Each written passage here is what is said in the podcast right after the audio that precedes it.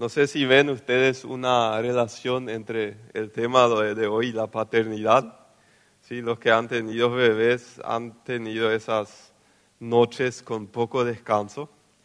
Eh, tener bebés pequeños puede ser una razón también de agotamiento emocional y hay otras razones más.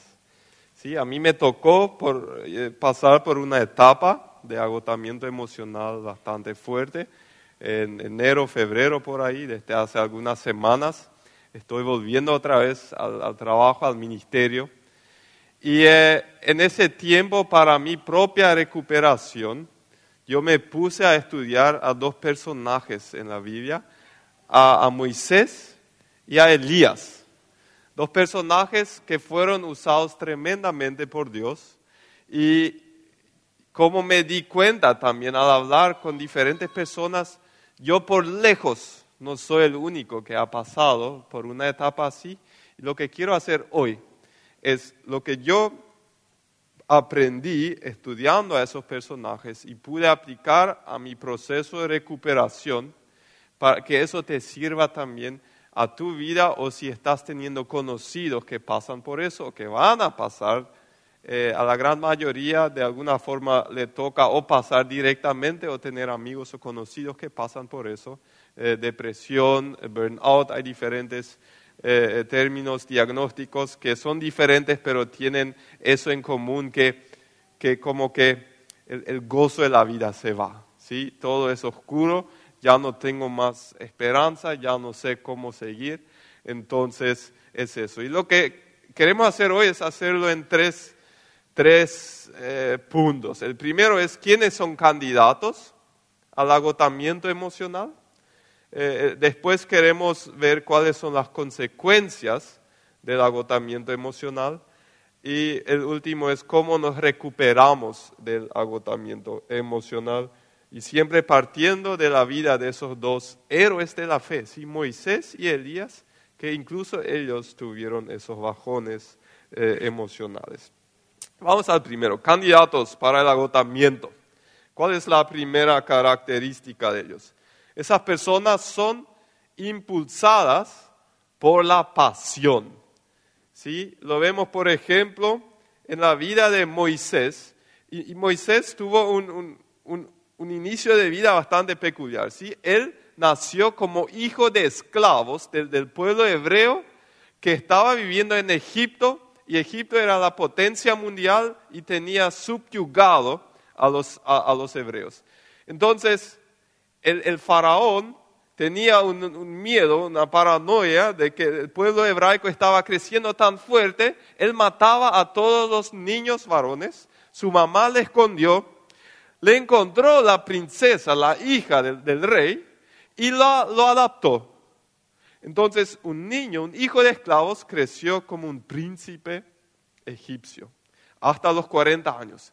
Y ahí comenzó a tener una especie de, pasión por su pueblo origen, por los hebraicos. Y entonces dice la Biblia, en Éxodo 2, del 11 al 12, un día, cuando ya Moisés era mayor de edad, fue a ver a sus hermanos de sangre y pudo observar sus penurias. De pronto vio que un egipcio golpeaba a uno de sus hermanos, es decir, a un hebreo. Miró entonces a uno y otro lado y al no ver a nadie, mató al egipcio y lo escondió en la arena. Mi punto acá es, yo quiero mostrarles la pasión que Moisés tenía por su pueblo, porque todos sabemos que no se mata nomás así al hacer un paseo sin querer queriendo a una persona el tipo habrá sentido algo muy intenso por el esclavo que estaba sufriendo por el maltrato y por eso no, no, algún tipo de ira, de enojo le habrá superado y se fue y le mató. Tuvo que huir después. Eso nos muestra. Sabemos que después, creo que 40 años más tarde más o menos, Dios le llamó a Moisés para liberar al pueblo de hebreos de, la esclavitud.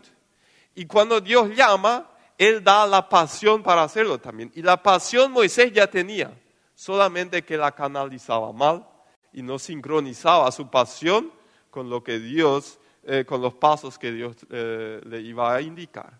Entonces, el punto acá es, el tipo estaba apasionado por el pueblo hebreo y eh, lo mismo pasó a, Elías, nuestro segundo personaje hoy. Una vez Elías eh, le dice al Señor, me consume mi amor por ti, Señor Dios Todopoderoso. ¿Sí? Entonces tenemos acá a los apasionados. Los apasionados son las personas que no se van a trabajar solamente para cobrar sueldo y cumplir horario. Son esas personas que encuentran un significado en el trabajo mucho más allá de solamente ganar el sustento para la vida. Se apasionan, hay una causa mayor, hay un llamado mayor a solamente hacer el trabajo. Entonces, cuando hace falta, ellos agregan horas. ¿sí? Eh, el apasionado es el que mueve algo en el mundo. Es una buena característica. Pero el apasionado tiene la tendencia o tiene, está en el peligro de agotarse emocionalmente. Vamos al segundo. Los candidatos para el agotamiento trabajan con seres humanos, ¿sí? con personas. Eh, lo tenemos en Moisés, acá en Éxodo 18:13. Al día siguiente, Moisés ocupó su lugar como juez del pueblo y los israelitas estuvieron de pie ante Moisés desde la mañana hasta la noche. ¿sí? Él, todo el día se dedicaba a trabajar con gente y se concentraba en qué? En los problemas y los conflictos de la gente. Eh, eso es muy importante, necesitamos a gente que lo hace, pero esa gente tiene que estar consciente. Si, yo, si mi trabajo es constantemente con personas y con conflictos y con tensiones, eso me puede agotar emocionalmente hasta no querer seguir trabajando más. Según algunas investigaciones, las personas que trabajan están en alguna función de enseñanza, eh, de consejería, en algún ámbito social, trabajo social, profesiones médicas, eh, de abogacía y religiosos o de iglesia, son, son los grupos de profesionales más expuestos al agotamiento emocional. Una tercera característica de los candidatos para el agotamiento son las personas eh, exitosas. Suelen ser personas exitosas. tanto Moisés, ¿qué logró Moisés? Moisés logró algo que nunca antes de él se logró y que nunca después de él se logró fue liberar a todo un pueblo de la potencia mundial de la esclavitud y llevarlos a la libertad y, ayudarlos a hacer los primeros pasos en crear su identidad de pueblo. Entonces, y el día, todos los, si, leemos la historia, hoy nos queda corto el tiempo para relatar todo, pero todos los eh, milagros que Dios obró a través del día es impresionante. ¿sí? Entonces tenemos acá dos tipos súper exitosos eh, ¿Por qué el exitoso eh, está expuesto al, agotamiento emocional? Porque el lugar donde mejor se siente es su trabajo. Y él siente gozo, siente plenitud de vida cuando las cosas van bien en el trabajo. Entonces, funciona más o menos así. El éxito me da gozo. El duro trabajo me da éxito. Entonces tengo que trabajar duro y mucho tiempo y muchas horas para tener éxito y para sentirme bien después. Esas personas muchas veces están fusionando con su trabajo, sus emociones. Es así. Si el trabajo va bien y hay éxito, se sienten felices y gozosas. ¿sí? Si en el trabajo no va bien o perciben que no va bien, entonces sus emociones también bajan. Siempre es en paralelo. Y los exitosos tienen que aprender de sacar su gozo de la vida, del amor incondicional que Dios tiene para ellos y no del éxito que ellos tienen en la vida. Es una de las lecciones que me toca aprender en este momento. Las personas exitosas son personas con una autodisciplina muy fuerte y, eh, y tienen la tendencia de tomar demasiada carga. Es la cuarta característica. ¿sí? Trabajan apasionadamente, tienen éxito. ¿Qué pasa? Naturalmente se le da más responsabilidad a esa gente. Es, es lo mismo que nosotros hacemos en la iglesia. Vemos a un voluntario apasionado, exitoso, le queremos dar más responsabilidad. Y eso está bien, está muy bien, solamente está el peligro de no reconocer mis propios límites y tomar más de lo que yo puedo abarcar a mediano y largo plazo y eso me puede llevar al colapso emocional. Eh, ¿Qué pasó con Moisés? Es interesante en Éxodo 18, cuando el suegro de Moisés vio lo que él hacía por el pueblo, le preguntó, ¿qué logras en realidad sentado aquí? ¿Por qué te esfuerzas en hacer todo el trabajo tú solo? Mientras que el pueblo está de pie a tu alrededor desde la mañana hasta la tarde. Moisés contestó, porque el pueblo, y ahora prestemos atención a cómo él habla, el pueblo acude a mí en búsqueda de resoluciones de parte de Dios. Cuando les surge un desacuerdo, ellos acuden a mí. Por si no lo escuchaste la primera vez, te doy la segunda vez, mi querido suegro, a mí. ¿Sí? Y yo soy quien resuelve los casos entre los que están en conflicto. Yo mantengo al pueblo informado de los decretos de Dios y yo les transmito sus instrucciones. ¿Saben qué? El exitoso muchas veces piensa y hasta a veces tiene razón, nadie puede hacerlo tan bien como yo, por eso yo tengo que encargarme siempre. Y eso es una calle sin salida. Es una cuestión de tiempo hasta estrellar contra la pared. Y saben qué? Eh, el, candidato clásico al burnout, al agotamiento emocional, es una, una persona con eh, una tendencia al perfeccionismo, ¿sí? demanda muchísimo de sí misma, eh, por eso se le da más trabajo y a veces está impulsada, muchas veces inconscientemente, de que la gente le va a amar cuando rinde. ¿Sí? Eso a veces ya tiene sus orígenes en el trato que los padres nosotros le damos a los niños. ¿sí? Si te portas bien, si vas a rendir en el colegio, ahí te voy a amar. ¿sí? Y si no logras eso, yo voy a retractar mi amor para que aprendas. No, hay que buscar otras formas de hacerle aprender al niño, pero nunca, nunca retiro mi amor del niño. ¿sí? Y eso a veces hasta la vida, hasta la, la edad adulta nos acompaña.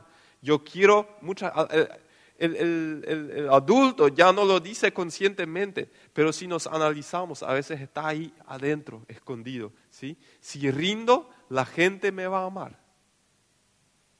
¿sí? Por eso todos necesitamos a algunas personas que nos aman incondicionalmente.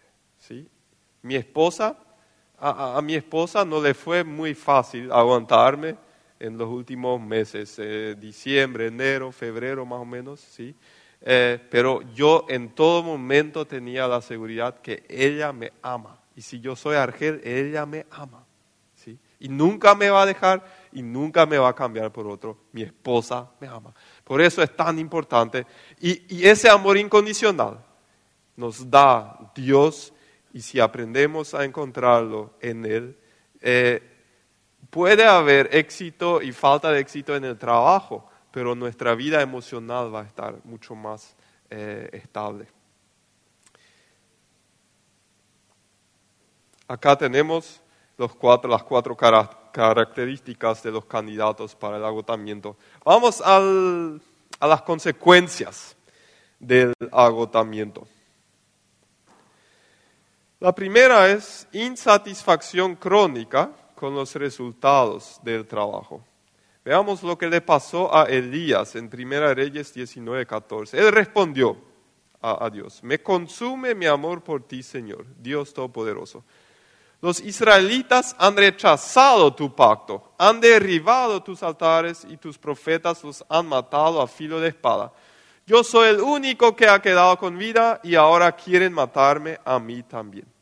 Acá tenemos que entender la profunda frustración de Elías. Él fue llamado por Dios para qué? Para predicarle al pueblo de Israel que renuncie a la idolatría y que vuelva al Señor. Y acá resume el resultado de su trabajo. Yo le predico día y noche y no me hacen caso. ¿Sí? Si él hubiera tenido iglesia en aquel entonces, él anunciaba la hora del culto y nadie venía a escucharle. ¿Sí? Se sentía un fracaso. Eh,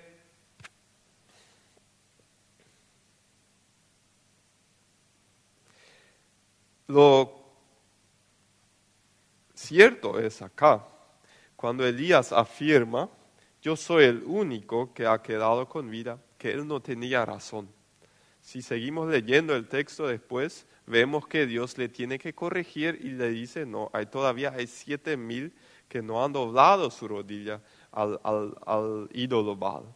El punto acá es, no es que no hay ningún éxito más en la gran mayoría de los casos, pero una persona agotada emocionalmente, eh, pierde la capacidad de ver las cosas buenas por solamente enfocarse en todo lo que aún no funciona como ella quisiera. ¿sí? Está enfocada en lo negativo y pierde de vista lo positivo y exactamente eso le pasó a Elías acá. Y entonces, ¿qué hacemos cuando ya no, ya no tenemos, ya no somos, eh, eh, ya no nos me falta la palabra a veces, ¿eh? Eh, ya no nos gusta el resultado de nuestro trabajo. Entonces la reacción natural es eh, esforzarme más para que pueda haber mejores resultados. Pero ese esfuerzo extra es solamente una espiral que va así hacia abajo hasta tocar fondo. Y eso le pasó a nuestro amigo Elías. La segunda consecuencia del agotamiento es la incapacidad de hacer tareas normales. Eh, veamos lo que le pasó a nuestro amigo Moisés. En números 11, 13 al 14 dice, todo este pueblo, dice Moisés a Dios, viene llorando a pedirme carne. ¿sí? Parece que fueron buenos menonitas, no querían comer sin carne. ¿De dónde voy a sacarla? Yo solo no puedo con todo este pueblo. Es una carga demasiado pesada para mí. ¿Saben qué? Hay que admitir que no es fácil estar en los, zapatos de Moisés y tratar de conseguir carne para un pueblo. Había 600 mil hombres, probablemente la misma cantidad de mujeres y tal vez el doble de hijos. Entonces tenemos 3 millones de personas más o menos. Pero Moisés ya había tenido que trabajar con desafíos muchísimos más grandes que este de la carne. Por ejemplo, cuando él bajó del monte y vio que el pueblo estaba adorando a un becerro de oro y Dios se enojó, Moisés le pide a Dios, pero Dios por favor, dale al pueblo otra oportunidad, vamos adelante, no vamos a rendirnos. Era un Moisés fuerte así, ¿sí? un Moisés optimista, con esperanza. Eh, y ahora, por el simple hecho de querer carne, ellos se hartaron del maná, ¿sí? Ahí caía, cada día caía maná y ya no les gustaba esa comida, querían carne. Y por el simple hecho de querer carne, eh, Moisés se desploma, ¿sí? Moisés colapsa y le dice a Dios, yo con eso no puedo. Para Moisés era un desafío normal. Él estaba acostumbrado a ese tipo de desafíos, incluso mucho más grandes. ¿Y saben qué pasa? Las personas que no logran más eh, eh, desempeñar sus, sus tareas normales comienzan a dudar de sí mismos y a veces se vuelcan a la resignación y al negativismo. Eh, eso pasó a Moisés cuando después siguen conversando con Dios y Dios le dice, pues bien, yo le voy a solucionar el tema a tu pueblo, yo les voy a dar carne para que coman. Y Moisés replicó, me encuentro en medio de un ejército de 600 mil hombres y tú hablas de darles carne todo un mes, aunque se, eh, se les degollaran rebaños y manadas completas, les alcanzaría y aunque se les pescaran todos los peces del mar, ¿eso les bastaría? ¿Ustedes se dan cuenta de algo acá? ¿Qué dice Dios a Moisés? Yo voy a darles carne ¿Qué piensa Moisés? Moisés piensa que él ahora tiene que hacer lo que Dios prometió hacer. Él comienza a preocuparse de cómo llevar a cabo lo que Dios acaba de prometer que él va a hacer. ¿Sí? Entonces, lo que Moisés hace acá no es característico de Moisés. Él él no puede, no está abierto, su mente no está abierta a recibir esa promesa de Dios, esa promesa de que Dios se va a encargar de darle carne al pueblo. Moisés, antes, más al inicio de su carrera, él no, él, no reaccionó así a las promesas de Dios. Por ejemplo, cuando él estaba teniendo el mar rojo por delante y el ejército egipcio por detrás, Dios le indicó, mete tu vara en el agua y yo voy a abrir el agua para que ustedes puedan pasar así por el mar. Y en ese entonces Moisés no le dijo a Dios, pero Dios, ¿dónde tengo que poner todo el agua que se acumula al abrirnos el, camino acá? No, él actuaba nomás en fe. Pero acá, por estar cansado emocionalmente, ¿sí? por el eh, por la resignación y el negativismo característico de esas personas, eh, comenzó a culparle a Dios. Y eso, eso nos pasa cuando tratamos de hacer las cosas que solamente Dios puede hacer. ¿sí? Y eso llevó a que su relación con Dios sufra. Eh, ¿qué, ¿Qué le dijo Moisés? Moisés oró al Señor, si yo soy tu siervo, ¿por qué me perjudicas, Señor?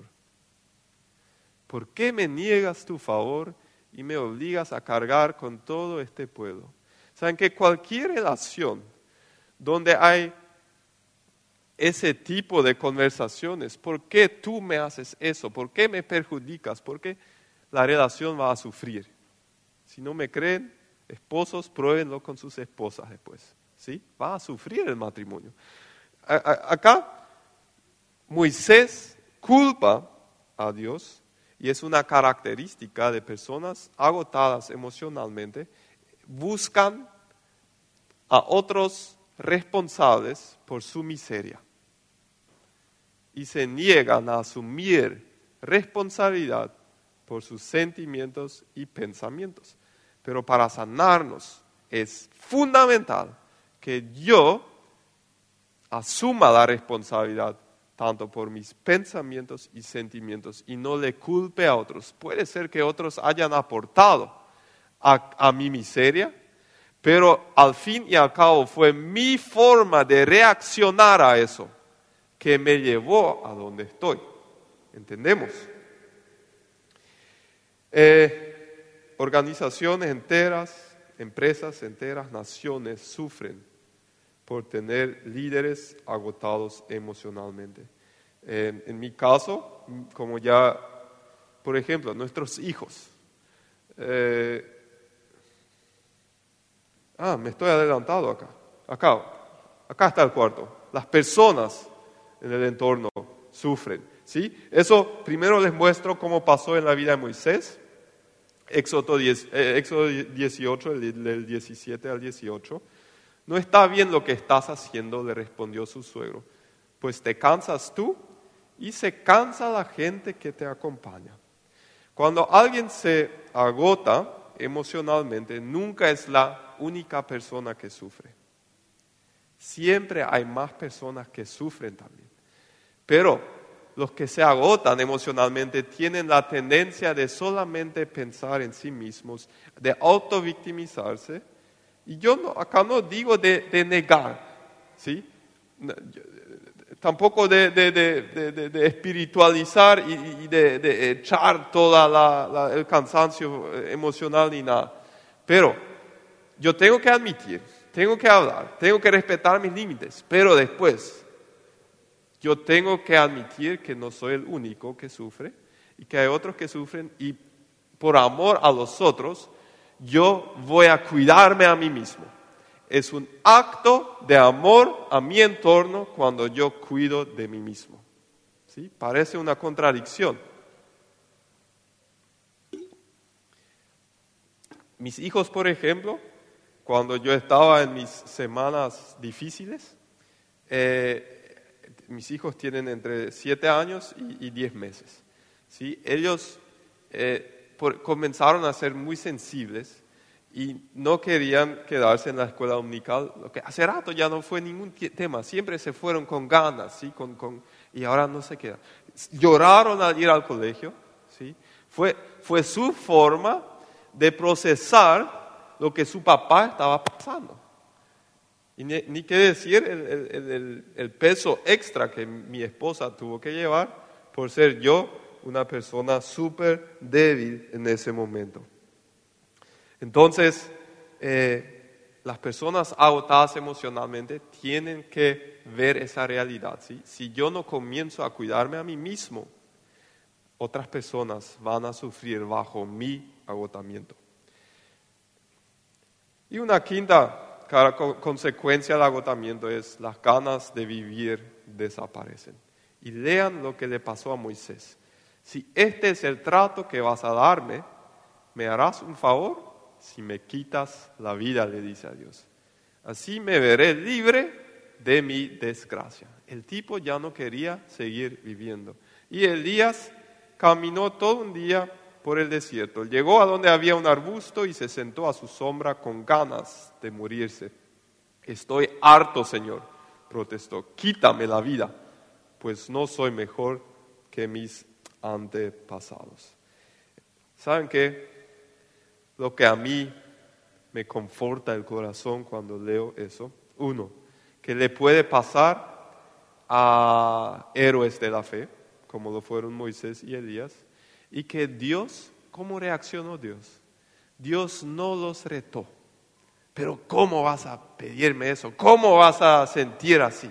Tanto es lo que yo te doy y no, lo, no, no agradeces. No, Dios los agarra así debajo de los brazos y dice, vamos, yo te voy a guiar, vamos a encontrar la solución para recobrar nuevas fuerzas. ¿Y cómo él llegó a hacer? es el tercer punto hoy, la recuperación del agotamiento emocional. Eh, el primer paso es distanciamiento de la fuente de estrés o la fuente del agotamiento.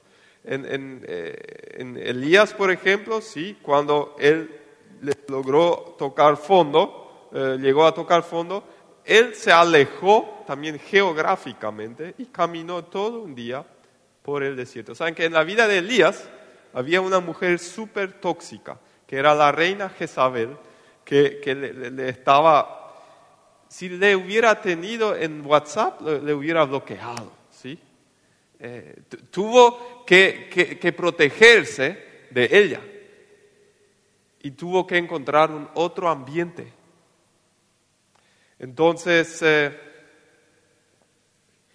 las personas, este paso es sumamente difícil para las personas apasionadas, eh, exitosas, que han logrado muchísimo, distanciarse por un tiempo de su trabajo o de lo que fuere la fuente de su agotamiento. Es muy difícil.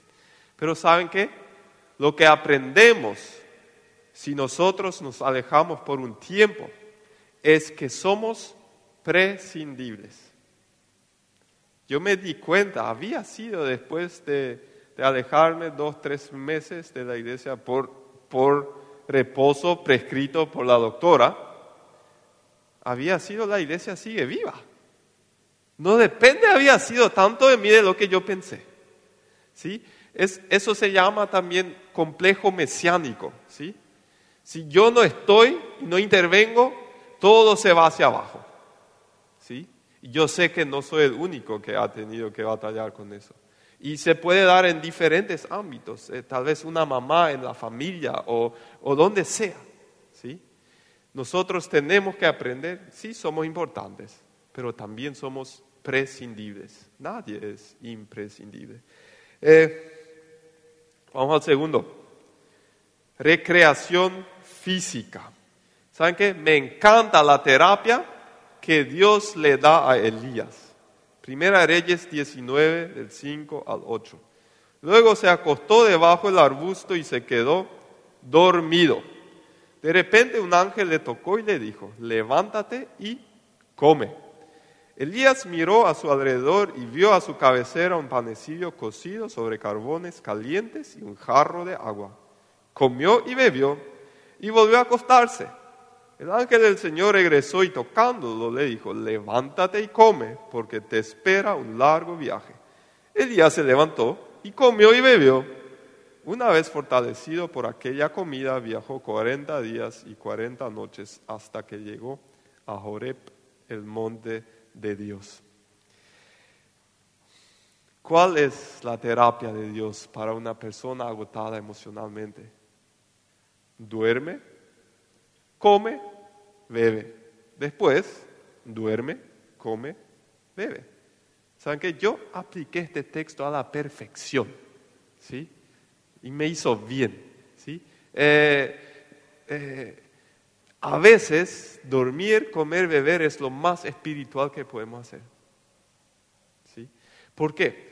Porque recién cuando el cuerpo está recreado, está descansado, mi alma y mi espíritu pueden descansar y recrearse. Al revés no funciona. Si duermo demasiado poco, mi devocional y mi, vida de oración no va a funcionar. Es al revés. Es ese orden que Dios procede con, con Elías. Le hace recrearse físicamente y después, y ahora es ese paso, eh, la recreación o el descanso espiritual o silencio ante Dios. Cuando una vez Elías recobró nuevas fuerzas, Dios le lleva a un lugar y le muestra un, espectáculo climático. Leamos, Primera Reyes 19, 11 al 13. El Señor le ordenó, sal y preséntate ante mí en la montaña, porque estoy a punto de pasar por allí. Como heraldo del Señor vino un viento recio, una tormenta, ¿sí? Tan violento que partió las montañas e hizo añicos las rocas, pero el Señor no estaba en el viento. Al viento le siguió un terremoto, pero el Señor tampoco estaba en el terremoto. Tras el terremoto vino un fuego, pero el Señor tampoco estaba en el fuego. Y al final, después del fuego, vino una suave murmullo, una brisa. Cuando Elías lo oyó, se cubrió el rostro con el manto y saliendo se puso a la entrada de la cueva. Entonces oyó una voz que le dijo, ¿qué haces aquí, Elías? ¿Sí? ¿Saben que En otras partes de la Biblia, Dios se manifiesta a través de un, viento violento, una tormenta. En otras partes de la Biblia, Dios se manifiesta a través de un terremoto. En otras partes de la Biblia, Dios se manifiesta a través de un fuego, y no solamente una vez, sino repetidas veces. Pero a una persona agotada emocionalmente, Dios se manifiesta en el silencio. En el silencio hay una fuente de nuevas fuerzas. Isaías 30, 15 dice, porque así ha dicho el Señor Dios, el Santo de Israel, en arrepentimiento y en reposo serán salvos, en quietud y confianza está su poder, pero ustedes no quisieron. ¿Saben qué? Eh, nos cuesta estar en silencio. Y una de las cosas que nos dificulta es el bendito celular. ¿sí? Aguanto yo estar una hora sin el celular, en silencio. Y una cosa es silencio externo y otra cosa es silencio interno. ¿Sí? Y eso requiere ser aprendido. En nuestro tiempo de estudio teníamos que participar de un retiro de quietud y silencio con el señor Paul y la señora Heldi Amstutz. ¿Sí? Ellos tienen un ministerio, se llama Kerit, y, ellos hacen retiros de quietud y silencio. Y ahí teníamos que estar por horas, estábamos todo un grupo, ¿sí? Sin hablar. Comíamos almuerzo juntos, sin hablar. Y hacíamos ejercicios para estar esperando en el Señor. Porque hay una diferencia. Saben que los terapeutas, cuando las personas que se agotan, le dan, ¿qué le dan? Reposo, que se aleje del trabajo y todo eso es bien y importante. Y que haga lo menos posible para destensionarse, para relajarse y, para cobrar nuevas fuerzas. Eso a corto plazo está bien. Pero si a mediano y largo plazo eh, eso solamente reemplaza el agotamiento emocional con otra enfermedad mental y emocional. ¿Sí? Si no hago nada, las personas que no hacen nada, que están ahí nomás, que duermen y que también se enferman mental y emocionalmente. No del agotamiento, porque no puede ser, ¿sí? Pero sí de otras. Entonces lo que tenemos que aprender es estar en silencio ante Dios, esperar en Él.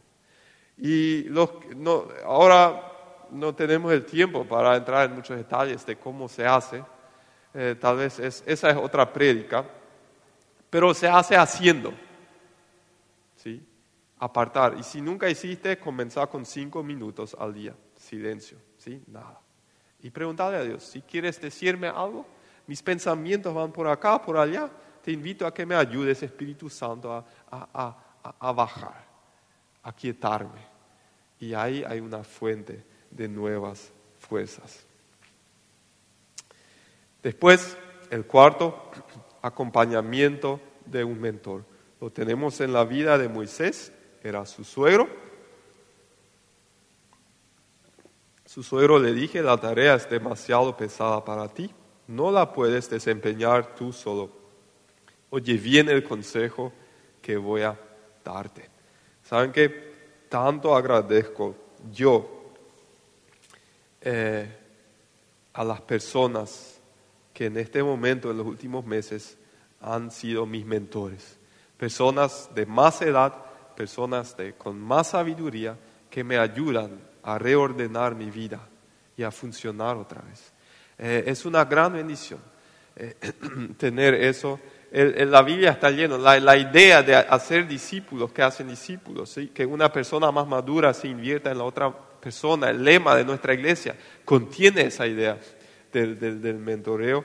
Y eh, a veces las personas exitosas, apasionadas, que han logrado muchísimo en la vida, se resisten a dejarse acompañar por otro, porque ellos creen que ellos saben cómo es. es si quieres sanarte, tenés que humillarte. ¿sí? Los orgullosos se, se, van a la mierda. ¿sí? ¿sí? Por eso la Biblia dice, Dios levanta al humilde y resiste al orgulloso. Para dejarme acompañar y aconsejar, tengo que humillarme. Así de fácil es. Y el quinto y último paso para la recuperación del agotamiento es reorganizar la vida y el trabajo. ¿Cómo lo hizo Moisés?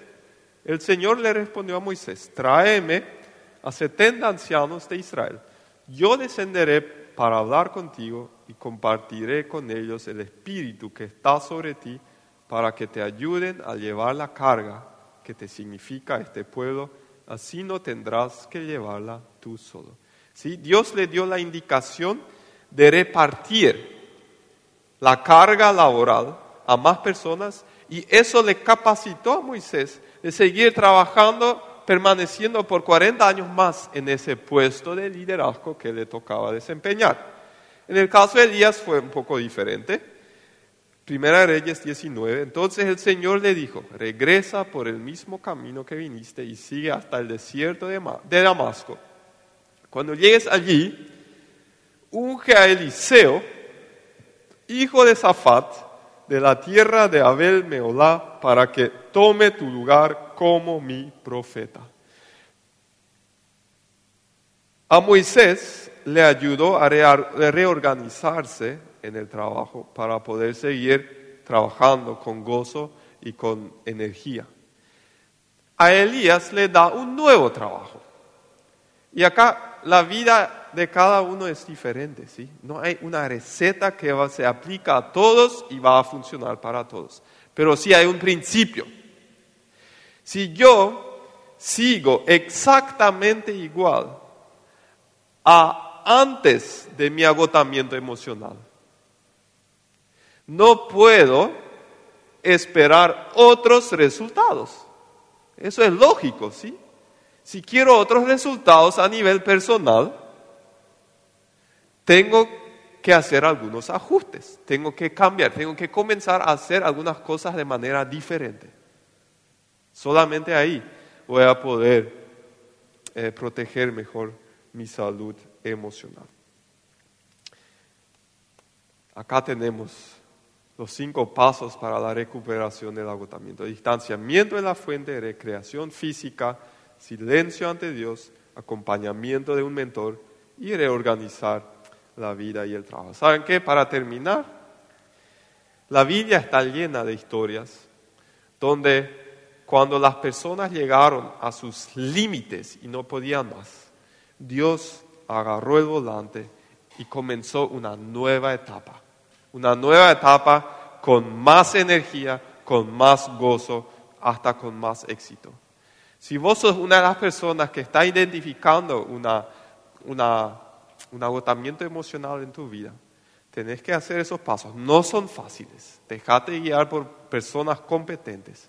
Pero después Dios todavía no ha terminado con ustedes y tienes toda una vida por vivir. Así que sigamos eh, optimistas, en las manos de Dios todo va a terminar bien.